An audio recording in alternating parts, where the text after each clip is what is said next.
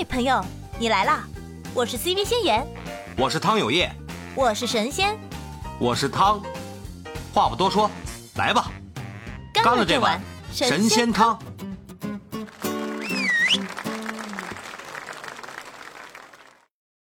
今天我们聊的这个话题呢，嗯，题目叫以法为盾，聊聊劳动关系中打工人的自我保护。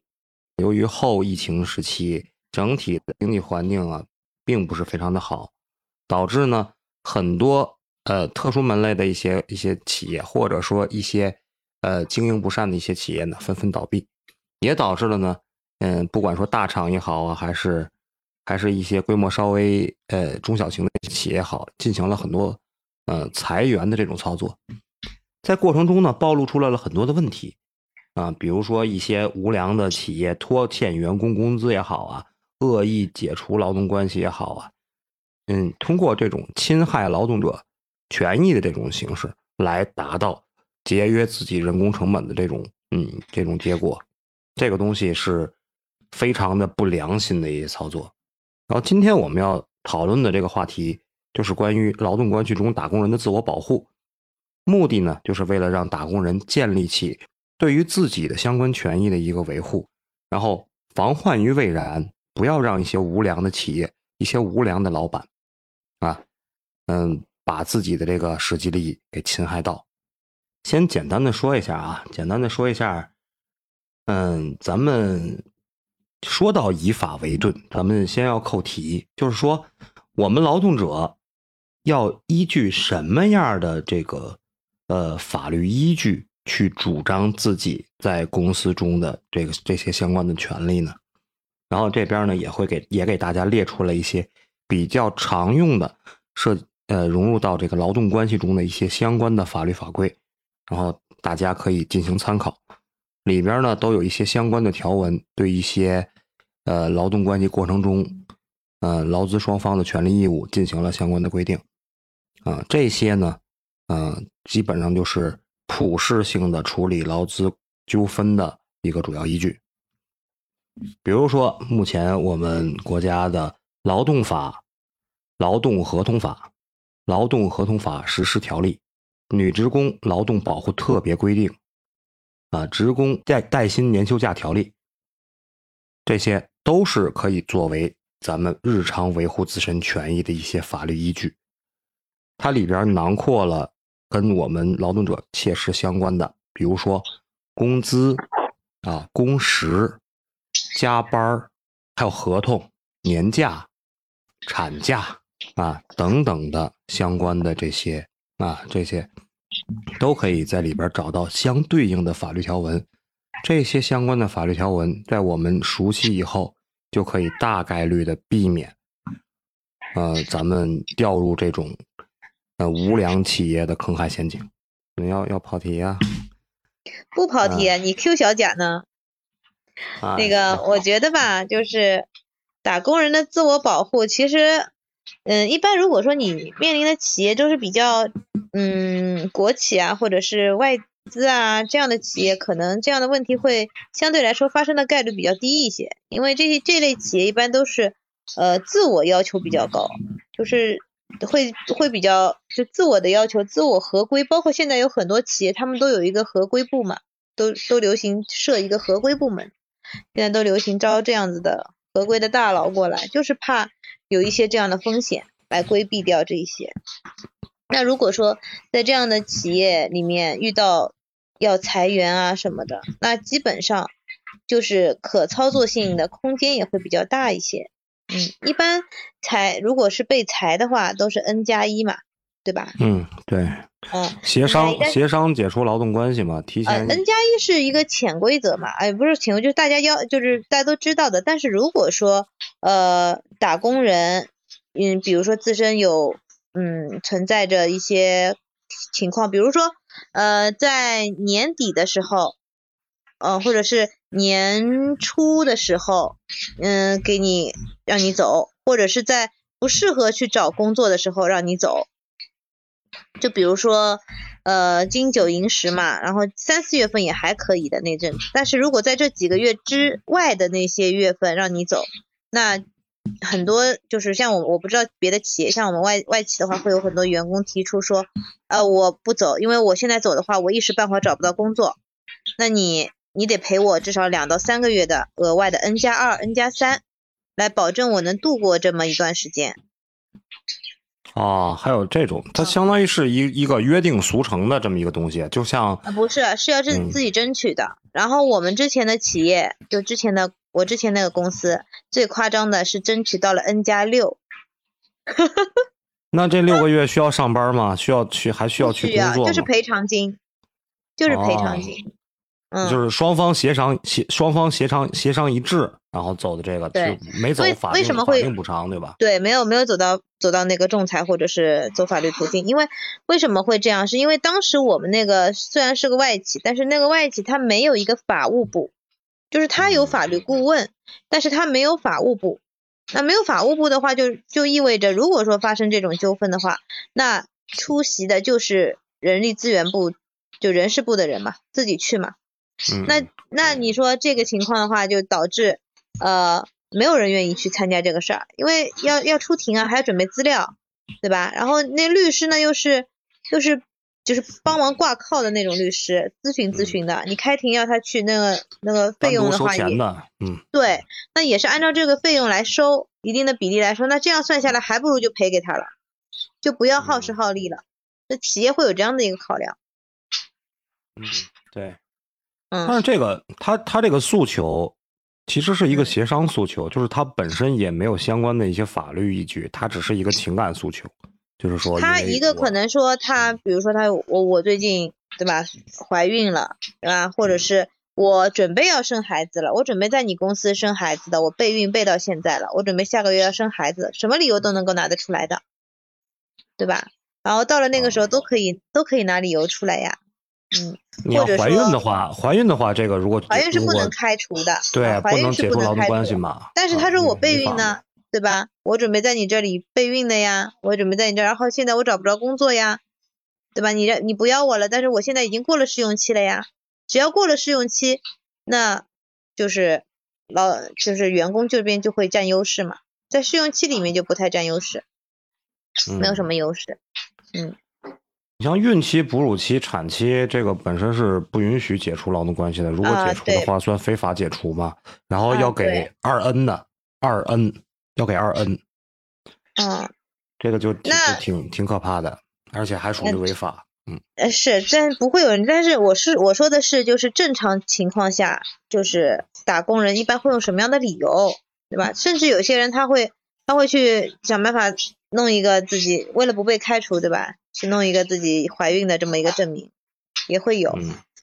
嗯，对，所以说咱们其实扣回来啊，咱们站在劳方和资方的两个角度去考虑这个问题。劳方首先你要保证自己的一个合理、合法、合规，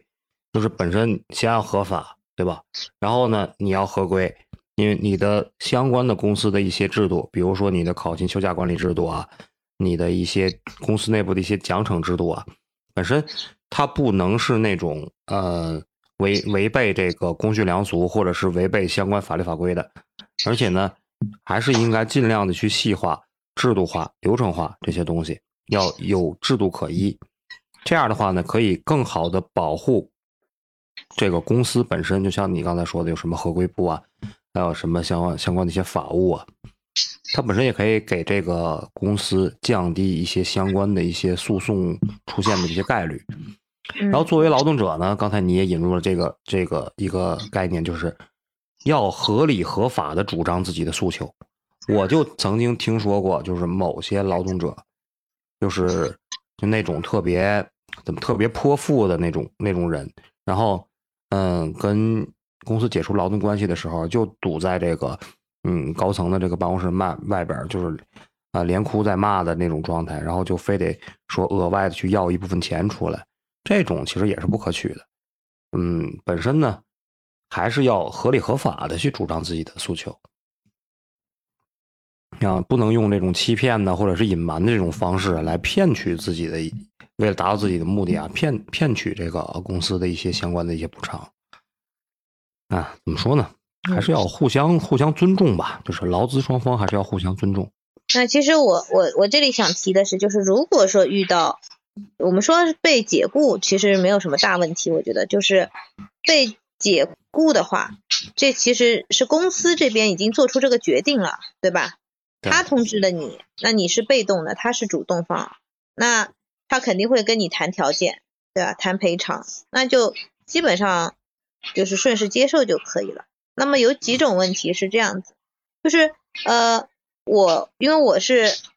我是我是自己有有开店嘛什么的，但是现在我知道就是很多的店铺之前就是不会去跟员工签合同，劳劳动合同是吧？啊，就店员。嗯，店员不太会去签，特别是一些呃私营的店铺，他不会给你签合同，也不会给你去缴纳五险一金。嗯嗯，这个这个基本上已经是一个潜规则了，就是大家也都就是就凭个凭个人品吧，就看个演员吧，啊。看个演员这个，其实这个其实也是有相关规定的。说你说这种店铺的形式，它可能不是一个有限责任制的公司，但是它应该是大概率是一个体工商户嘛。就是其实咱们在这个社保的相关规定上是有的，就是说有雇员的这种个体工商户是应该足额给呃下边的员工呃支付那个就缴纳这个相关的保险的。啊，包括这个呃养老系的这个三险哈，养老、工伤、失业，然后医保系的嗯这个医疗保险和生育保险，然后包括住房公积金，正常情况就是都是要求要给的，但是住房公积金单拿出来不做强制性的要求，是这样的，就是有雇员的个体工商户，其实也是应该跟劳动者签订相关的劳动合同的。嗯。对，就是没有签嘛，基本上这种情况都是会不签，就是，嗯，其实是为了规避一定的风险，因为很多个体工商户，首先他未必自己就有个体经营的营业执照。哎，对，这个是一个很很关键的一个问题，就是如果作为我们呃不签劳动合同的这么一方，对吧？你也不可能去问店主要他的身份证，所以你根本不知道你给这个人打工，这个人是谁，叫什么，住在哪里。然后他如果说没有个体工商户的营业执照，或者是挂靠在别的营业执照下面的话，那你真的是他跑了你都找不着他。对的，因为你们之间相当于没有任何书面上能证明你们之间有联系的一些相关一些东西。而且你这你这些个体工商户一般都是以那种现金形式进行结算，他有可能不会说单独的去给你打嗯进行以对公账户对你的私人账户进行打款的这种操作。你也没有那种那种工资上往来的那种那那种相关的一些一些凭据，你私对私转账，正常情况下大概率不会不能作为那一个依依据的，因为你说不清楚这个钱是干嘛用的嘛，对吧？呃，这个情况我倒没有没有不知道啊，不知道上仲裁的话会怎么样。但是，嗯，但是我之前很很多年以前吧，好像大学刚毕业那会儿，之前有有干过一份工作，然后他们是因为。拖欠工资，然后我们就去了仲仲裁的，嗯。哦，你还打过这种官司呢？我的天！当然了，不然今天这个话题我敢聊呀。可以呀，你。嗯嗯，那你还能回忆出当时的那些相关的细节吗？咱们也。那时候反正挺多年前了，因为是这样的，当时其实公司还挺好的，但是呢，因为可能就是也是经营不善的关系吧，然后呃。之前还挺好的，反正福利什么都还可以，后来就就开始不发工资了嘛。因为现在我觉得也挺多公司会有这样的情况，不发工资的，就嗯，就或者是拖啊这样子。那他可能一个月两个月大家都没觉得有什么，然后一直到了可能拖了个三四个月了吧，三四个月之后呢，那就就觉得哎这个事情可能不太对，对吧？嗯，对，那时间太长了，嗯。对对对，然后最主要的关键是什么？你如果说要走这一类的情况，首先你要搞清楚他是仅仅不发你工资，还是说他又不发你工资，又不给你缴纳社保？因为发工资和缴社保，他走的那个维权途径是两条不一样的。就如果说是发工资，工资不给你发，但他社保给你缴的，那你就去仲裁，因为工资这块归仲裁来管。如果说是社保。对，如果社保也不给你缴，那你就是说社保这块你要去找幺二三三三，就上海的那个社保中心啊，社保中心那里个电话，对，要去那里维权。对，所以是分两块的。那好就好在当时我们是他是社保缴着的，因为社保都是公司账号扣的嘛，所以他社保是缴着的，但是他薪资不发，就是所以我们当时就是去仲裁，对，然后最主要的关键点就是在于你一定要有一个财务来支持你，就是当时我们把财务都策反了，才能够去仲裁。啊，就是有相关的一些工资的一些往来凭证，对对，工资往来凭证、流水什么的，就是然后公司这边都要都要有人给你提供嘛。然后当时反正嗯，大概有四五个人吧，就委托我去给他们，他们是可以委托一个人去给他们上仲裁庭的，所以最后是我一个人去的。挑了一个能说会道的是吧？能抛头露面不怯场的人，是不是这个概念？当时我还是个孩子，好吗？他们为什么要挑我？我还是个孩子啊！当时已经，当时已经具备了那种日后成为领袖的潜质，而且被别人发现、发掘出来。其实我觉得是他们害怕吧，不就是就是财务不想露面，对吧？因为他提交的证据嘛，他当然不想露面。然后另外几个觉得怕尴尬吧，可能。就是不愿意去面对老板这样子的，那仲裁一般就其实很简单的事儿，就是进去之后就发现像菜市场一样 啊，什么情况？吵起来了吗？我的天！不是不是不是，您进去之后你得要填表啊，哎那个什么事儿啊，那个填个表啊，那是哎就是就是这样子。然后填个表啊啊什么啊拖欠工资啊行行行把这个什么填一填那个填一填啊工资单有没有流水有没有银行那个财务报表有没有？啊是这样的吗？现场就审核了吗？当时就没有没有没有，只是让你填个表登记一下，然后他们会给你排期，排排那个开庭的日期嘛。啊，对，然后然后。开什么时候开庭？那肯定得通知那个劳方要到，对对对对，他要通知资方的，通知资方，然后他就会发那个传票嘛，类似传票的仲裁庭的那种传票给他。啊啊啊！对，然后通知他，然后什么时候开庭？可能看情况吧，看最近案子多不多，这个拍的我也不知道。反正就排。传完了就双方举证嘛，就正式开庭的一样嘛，这种这种仲裁。其实不是，其实不是，其实。呃，民事法庭和就仲裁庭其实应该是差不多的，就是说他上来不是给你直接要开庭，他就是调解。啊，嗯，民事也是的呀，不管你是诉讼什么，上来都是调解呀。对，先调解，先走调解，对，都是。对，先走调解。流程上都是先走调解。嗯。调解调解成功了，那就不用开庭了呀，对吧？所以我们当时是走调解，那个资方他也到了，到了之后呢，反正就这样一看，就什么证据都有了，之后他也没办法，他就说，反正他就说那行吧，他就就会把薪资给付了，那调解就成功了呀，就直接就调解好了，嗯，对的呀，因为你的终极诉求已经达到了，你把钱拿回来了，这就这就已经完成任务了，对对对，然后就签字啊，什么什么时候什么时候去去。给打款啊之类的，如果说没有，就是因为这个事儿吧，他反正款是打了的，嗯，当时也是打了款的，但是就是，嗯，如果换了现在啊，我想想，如果是换了现在的话，我估计这个钱是不要想追回来的，因为什么？以现在这个，嗯，这个社会的，就是现在这么一个速度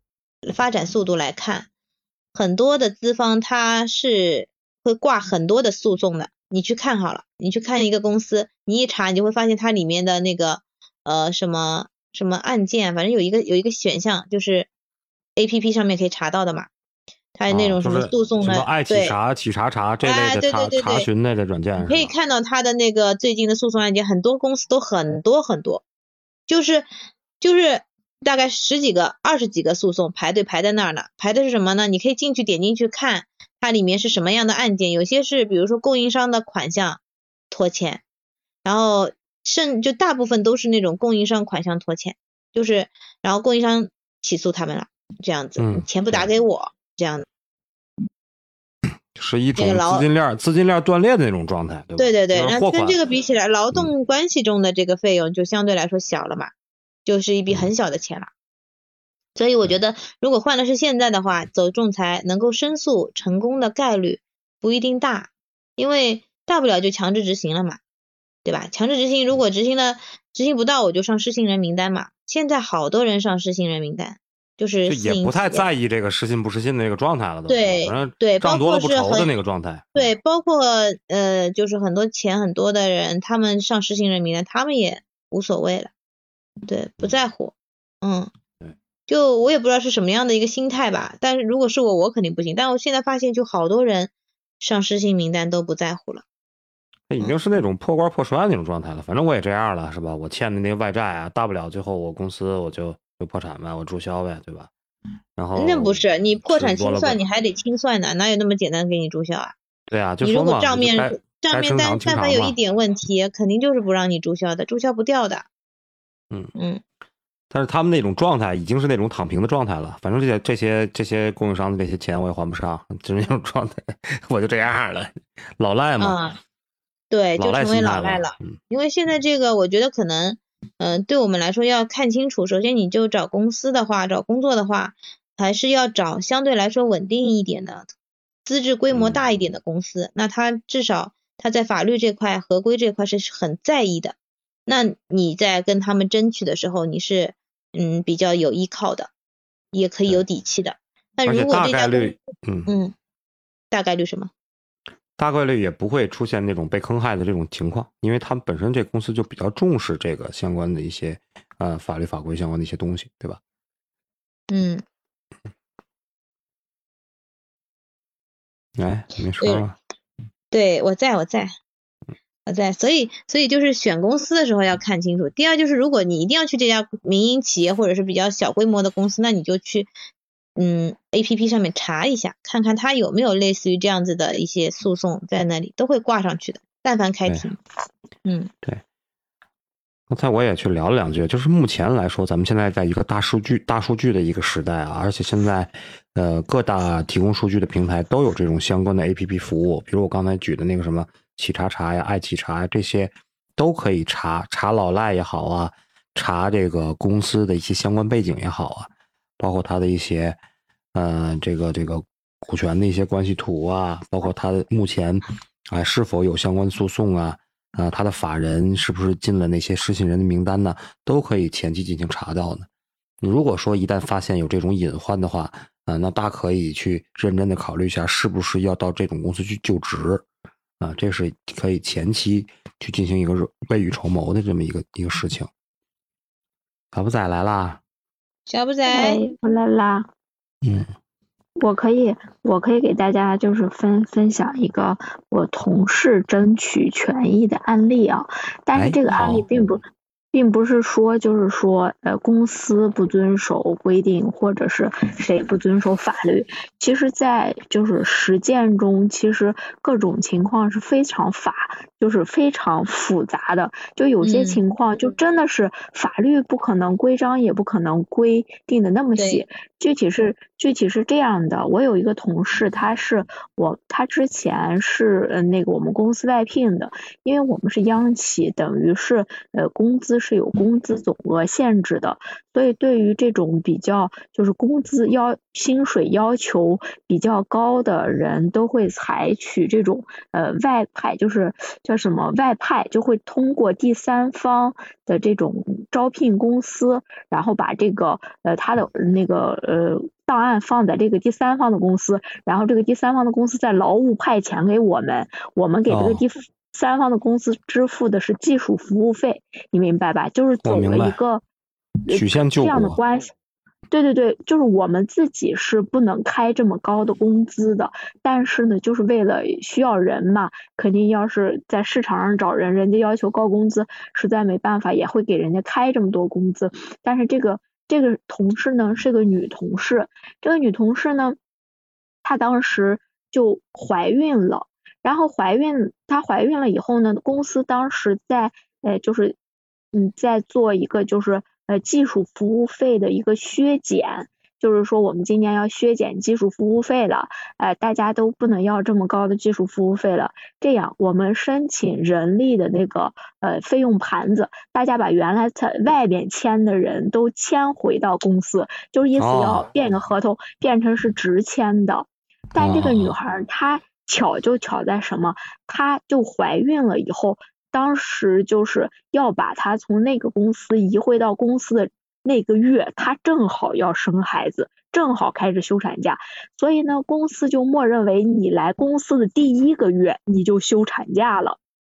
嗯 嗯，然后，所以这不是产，然后就涉及到什么？涉及到了产假内的公司工资标准到底按什么？他因为他第一，嗯，就是之前是没在公司发工资的，就是公司不可能按照他原来在就是在中置在第三方公司的这个高额工资来给他支付产假工工呃那个公公司就产假工资啊。就是，所以公公司就就用了一个，就是呃北京市的可能是一个平均的一个工资额，就给人家算了。但是人家嗯，就是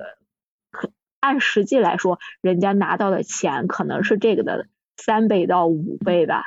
啊，然后呃，然后人家肯定当然不愿意了。你想，我本来那么高的工资，我一个月的工资，因为呃产假现在是一百二十八天，然后。在家好像北京市有二十天还是多少天的一个特殊，就是一百四十八天吧，一共这一百四十八天的工资，呃，如果人就是比如说这个人啊，年薪四五十万的话，嗯，这个工资是很高的，但是那个公司就按照了可能几千块钱一个月的工资给人家发了，人家能愿意吗？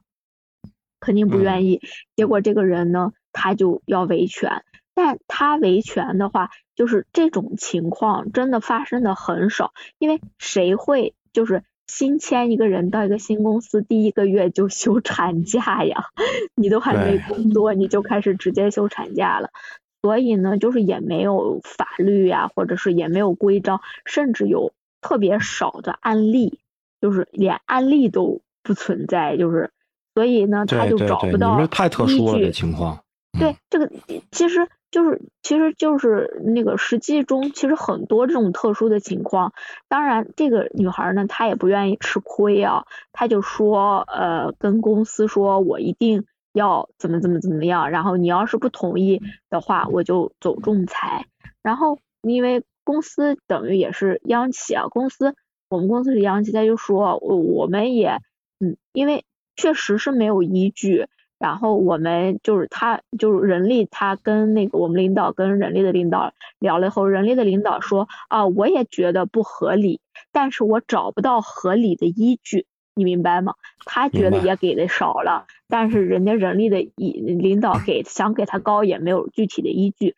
然后他们就呃说，要不然我这边再再申请申请，多补你一点钱，然后就就就等于把他给安抚下来了。安抚下来，至于多补多少，那人力也也没有说，反正就是一个态度。然后呢，他就就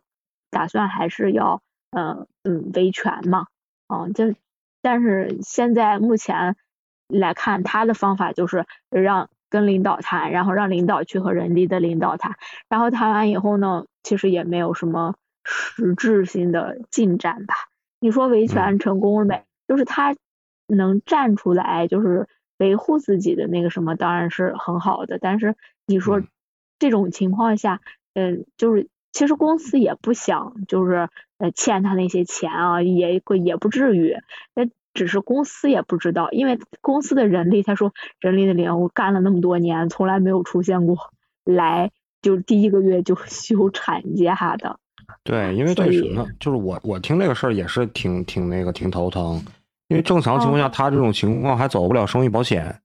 因为就是人力资源的东西，我也多少多少了解一点。就说你得在，这就是公司得给你交纳满一年的这个这个生育保险的情况下，你才可以走这个生育保险。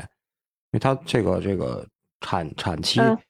他是可以走这个生育保险去给他嗯走这个生育津贴的，就会贴补到贴补到公司。是，就是是是走了公，就是公司同意给他走过生育津贴，就是公司做的很好的一点，就是你即使来我们这儿第一个月就休产假了，我们也把你当我们的员工就报了这个生育津贴，只是他呃那个公司在填基数的时候，因为没有他的历史工资条，你知道吧，就给他填了最低的基数。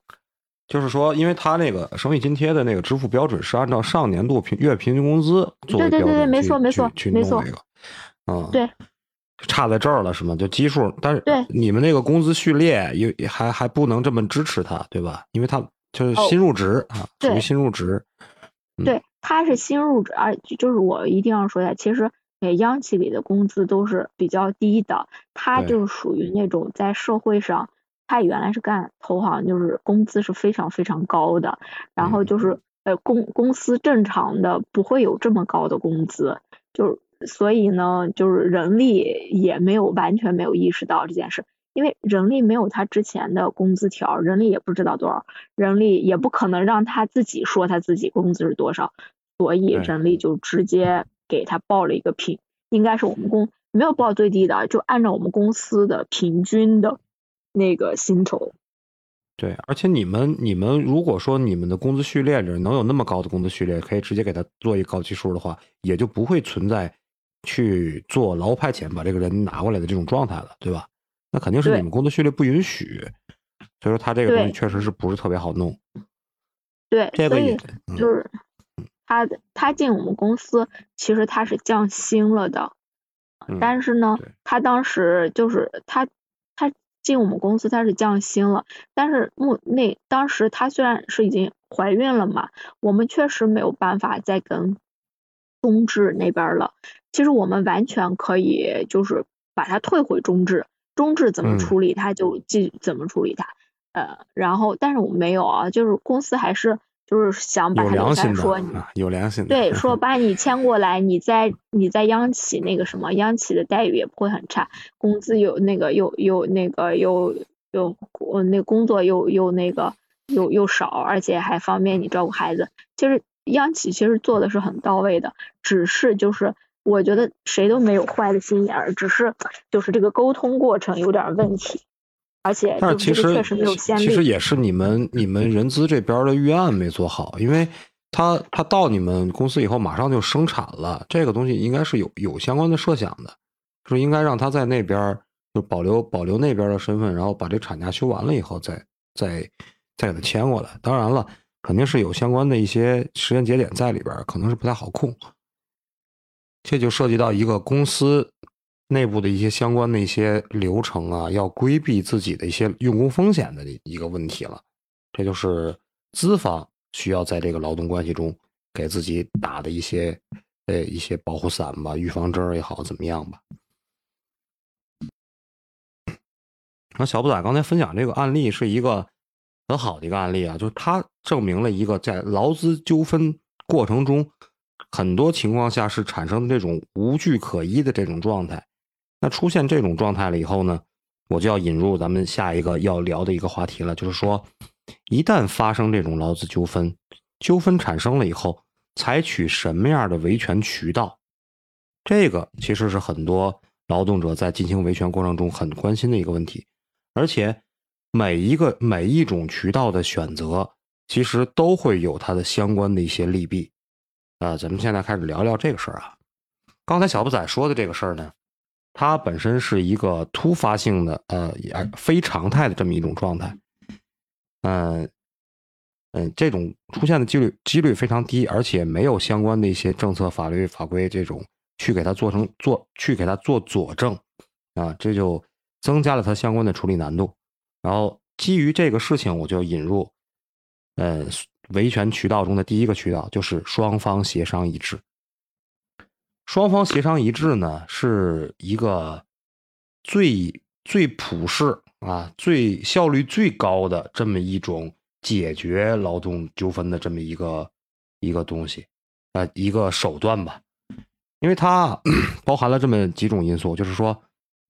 几种好处。双方协商一致，劳方跟资方达成共识的情况下，对于两方来说，其实都是认可了这个决定的。后续的一些相关的一些呃一些啰嗦事儿就不会再有。这个双方协商一致去处理劳动纠纷有什么好处呢？就是它速度相对来来说要比较快。刚才先言说了要走仲裁，走仲裁也说了，哎，还要等着等着人家去给排这个顺序啊，前面压着很多的案子了，解决到你这儿，你才能才能说啊去进行一个处理。这段时间等待期，还有还有这个调呃这个这个仲裁过程或者诉讼过程的这个这个开庭啊，一些乱七八糟这些时间都是有成本的。如果你双方协商呢，达成一致的情况下呢，就可以进行解决。呃，它的时间还是比较快的，然后效率相对来说比较高，就是因为什么？因为你双方都可以进行对这个劳动者这个诉求啊进行博弈啊，互相进行进行拉扯。但是，一旦达成共识了以后呢，这个东西就定下来了，也不会有什么变化啊，效率还是相对相对要高一些。然后补偿的方式呢也比较灵活，因为。双方协商一致，就像刚才小不仔你举的那个例子，本身我走不了，呃，走不了常规的这个这个生育生育津贴这这一项，我呢又没有一个相关的劳那个工资基数的标准在这儿，那我们为了解决这个问题，只要达成一致，我们可以在公司支付条件允许的情况下，可以给你进行一个额外一笔钱的这个支付，这个就可以很灵活，不要也不会受到一些。相关法律法规的制约，因为双方达成一致嘛，我们一个愿打一个愿挨的这种状态，说补偿的方式还是比较灵活的，啊，而且就刚才我也说了，一旦双方达成了一致，后续的啰嗦事儿基本上都没有了，因为它是一个达成共识的，它是一个和平处理问题的这么一个方式，这就是协商的相关的好处。哎，我看刚才谢言开麦了，你想聊什么？我我就想附和一下，然后我看到 Solly 来了，看 Solly 要不要上麦聊一下。哎呀，Solly 来了，我刚才光顾了输出了。刚刚光顾着说了，嗯。嗯，Solly 也是有有一些相关实实际操作经验的啊，不知道他有没有时间去跟大家去分享。然后哎，上来了。啊，你你我没有听清具体的案例，所以就没办法给给具体，因为我后来才啊。那他们两个刚才先言分享了一个他实际过程中自己自己的事儿，然后当时走的是仲裁，而且确实也给他裁了，啊，裁的挺圆满，他解决了。小不仔举的是一个自己朋友的案例，也是，呃，哎，小不仔刚才我我我我没记错的话，你现在还没有解决，相当于是这个事儿是吧？他关麦了，是不是去去弄孩子去了？啊，他那个是他那个就相对比较比较特殊的一个情况。那我在这儿跟 Solly 再再重复一遍他那个状态啊，他们是一个国企，由于他们国企的工资序列是固定的嘛，工资序列固定的没有支付没有办法支付一个高额的报酬，他们就采取的那种劳务派遣形式啊，就是高额劳派高额报酬的劳务派遣形式。然后在前段时间，他们公司内部的这个这个呃进行一个调整吧，就是要清要清退这些劳派遣员工。采用自签的这种形式，就是要把这些劳派遣员工签过来，然后扩大自己的工资序列，这种形式，然后就把这个以前的原劳派遣员工就给签回来了，进行了一个直签，啊，公司跟他签订劳动合同，但是这个人呢正好怀孕了，签到公司的第一个月就就就是处于生产状态，那你说处于生产状态，她是怀孕几个月了？第一个月来了就生了，啊，就是生了已经。嗯嗯，就是已经就之前不知道吗？之前他们没有做调查吗？我就说这事儿，刚才我也说，我说这是人力资源部人力资源工作重大失误啊，这属于很很失误的。那调，但是呢，因为他们是一个央企，他可能在这方面还是人情味比较浓，就把他弄把他弄过来签了。签了以后呢，刚签完他就去待产假，那待产假就涉及到一个生育津那个生育津贴的事儿，走生育保险嘛。但是我我据我了解啊，是得在这公司工作一年以上才能去就缴纳一年那个这个这个生育保险以后才能吃这个生育津贴。是他本人的他现在所在的城市吗？北京市是不需要的，你这个缴的话你就实报实销的。啊，是北京的，他是北京的。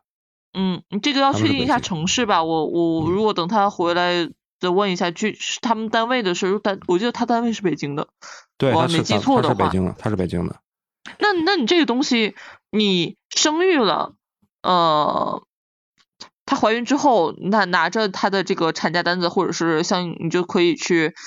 包括于相相相关的手续，你就可以去走生育津贴啊。对，但是他们问题出在哪儿了？就是他们的纠纷点在哪儿？就是因为正常核算生那个生育津贴。它的那个基数不是以去头一前一年的平均工资作为这个基数标准嘛。嗯，因为他是刚跟这个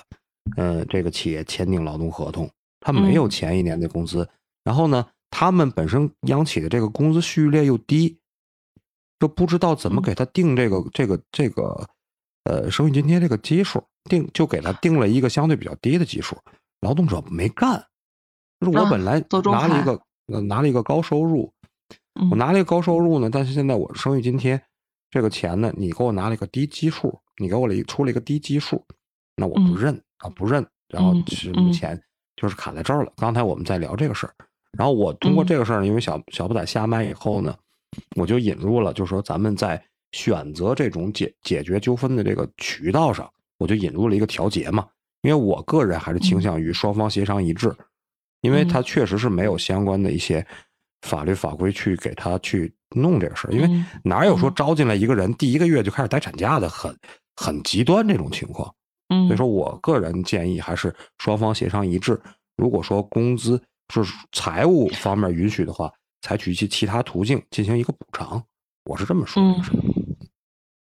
然后另外的话，我这个看情况吧。首先一点，先明确一下，就是他，呃，因为你他虽然是在你们在你们企业先签过来嘛，但是他之前在原单位。他是生育保险是有连续缴纳十二个月的吗？有的，有的，那是有的，因为他一直在那个派遣公司嘛，派遣公司一直把他派驻到这个这个这个企业，那就没有任何问题。他只要连续缴纳了就可以报销，连续缴纳